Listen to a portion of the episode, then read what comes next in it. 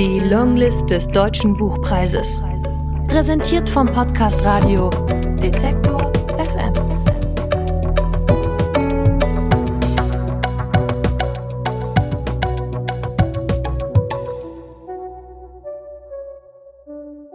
Aus Tomer Dotan Dreifuß, Birobijan. Gelesen von Lukas Auer. Vorwort. Die Zeit ist eine Linie. Sie bewegt sich wie eine Linie. Nein, nicht auf oder entlang einer Linie, nicht linear.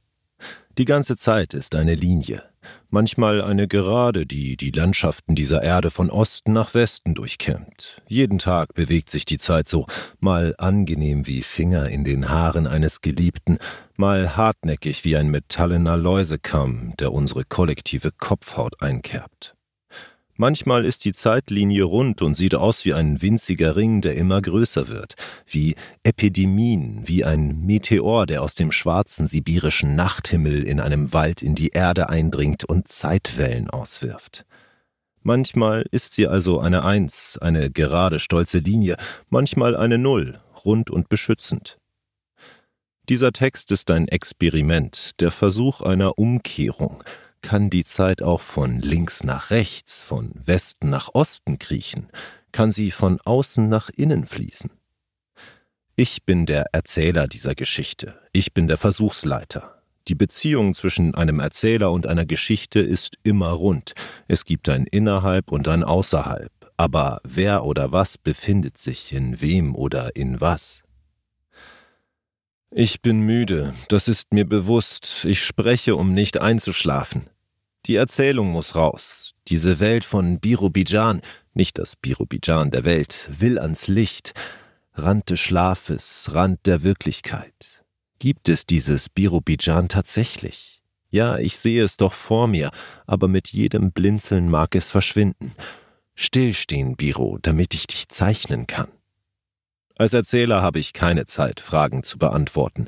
Wenn ich einen Bären einfüge und dann kurz eine Zigarette rauche oder mich von Fragen ablenken lasse, mag es sein, dass ich nach fünf Minuten wieder zum Text zurückkehre und aus Versehen zwei Figuren verloren habe, weil ich den Bären nicht rechtzeitig wieder herausgeholt habe. Manchmal muss man in eine Geschichte einfach einen neuen Bezugspunkt hineinwerfen, um zu schauen, wie die anderen Figuren darauf reagieren. Das erschwert vielleicht das Verständnis meiner Erzählung, aber das ist mir egal. Ich tue es nur für mich. Der Text ist mein Labor und ich bin der Versuchsleiter. Erstens. In Birobidjan war alles anders. Zweitens. Der Fischer Boris Klein hatte den Köder mit dem Haken durchstochen und die Angel im Eisloch des zugefrorenen Sees ausgeworfen. Es war einer dieser ruhigen Tage zu Beginn des Frühlings, an denen nicht mal die Bocher aus der nahegelegenen Kosnikower Straße auftauchten, um ihn zu nerven. Meistens liefen sie stundenlang Schlittschuh auf dem See, besonders gern im Bereich der Fischereizone. Sie taten das wegen des Adrenalinkicks, denn sie wussten sehr wohl, wie gefährlich scharfe Schlittschuhe auf dünnem Eis waren. Nun war Mai und eigentlich durfte niemand mehr auf das Eis, selbst die Fischer nicht aber der Winter hatte deren Seele so ausgedörrt, dass einige es dennoch riskierten. Doch an diesem Tag war außer Boris niemand da, auch keine Fische. Es gab manche Fastfische, aber er war augenscheinlich nicht mehr schnell genug für die tatsächlich Fische. Drittens. Die Geschichte unseres Fischers, der hier den Köder mit dem Haken durchstach und der der älteste Jude in Birobidjan war, fängt 1932 an, also 75 Jahre zuvor. Da war er fünf Jahre alt. Den Anfang einer persönlichen Geschichte kann nur die Person selbst bestimmen, und Boris' erste Erinnerung galt für ihn seit jeher als Anfang seiner Geschichte. Sie beginnt im Januar 1932, einem harten Winter, ganz in der Nähe des winzigen Städtels Liubommel, 150 Kilometer südöstlich der heutigen polnisch-belarussisch-ukrainischen Grenze. Der kleine Boris war auf dem Nachhauseweg, nachdem er dem Vater beim Eisfischen zugesehen hatte. Der Schnee wirbelte in dicken Flocken umher, und Boris hatte Schwierigkeiten vorwärts zu kommen. Sein schwarzer, viel zu großer Mantel, eine Leihgabe des kürzlich verstorbenen Mannes der Nachbarin, verfing sich zwischen seinen Beinen und klebte alle paar Schritte am gefrorenen Boden fest. Durch die drei Löcher im Mantel, die vermutlich mit dem Tod seines früheren Besitzers zusammenhingen, brannte die Kälte auf Boris Haut. Noch während er an seinen Vater dachte und sich fragte, wie dieser wohl den Schneesturm überleben würde, beschloss er, dass es seine Schuhe waren, die sein Vorwärtskommen behinderten, und zog sie kurz entschlossen aus.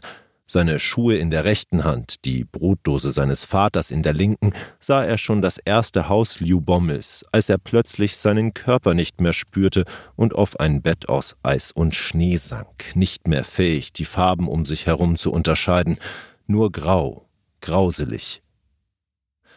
Was geht durch den Kopf eines fünfjährigen Kindes, wenn es auf seinem Sterbebett liegt?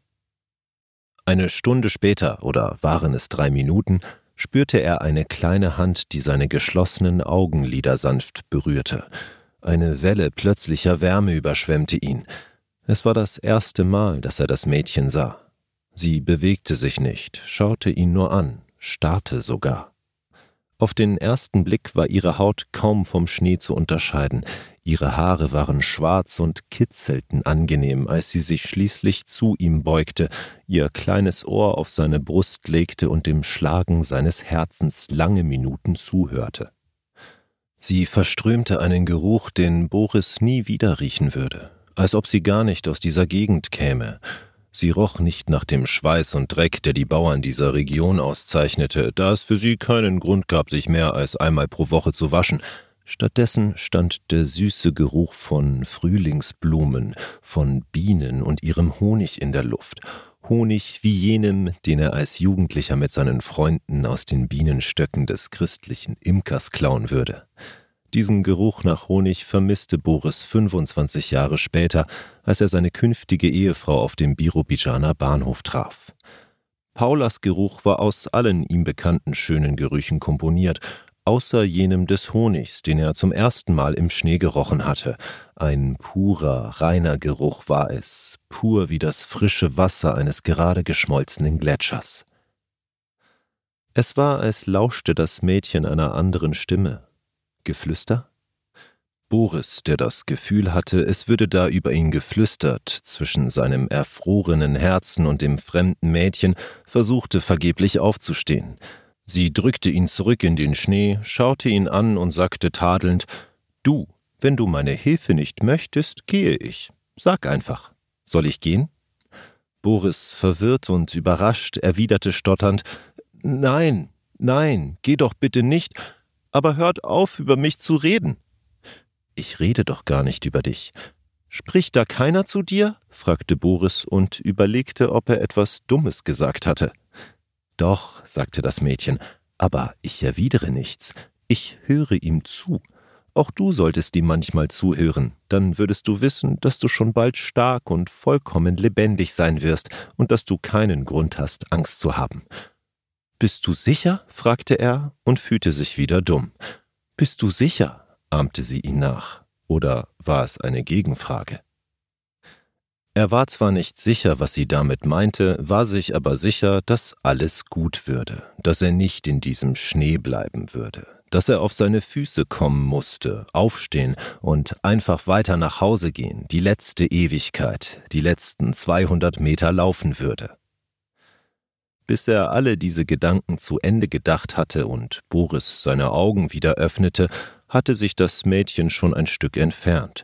Er sah, wie sie ihm zum Abschied zuwinkte. Ihre Gestalt immer kleiner wurde, und schon war sie verschwunden.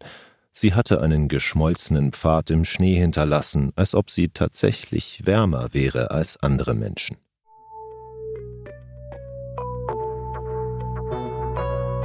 Die Longlist des Deutschen Buchpreises. Präsentiert vom Podcast Radio Detektor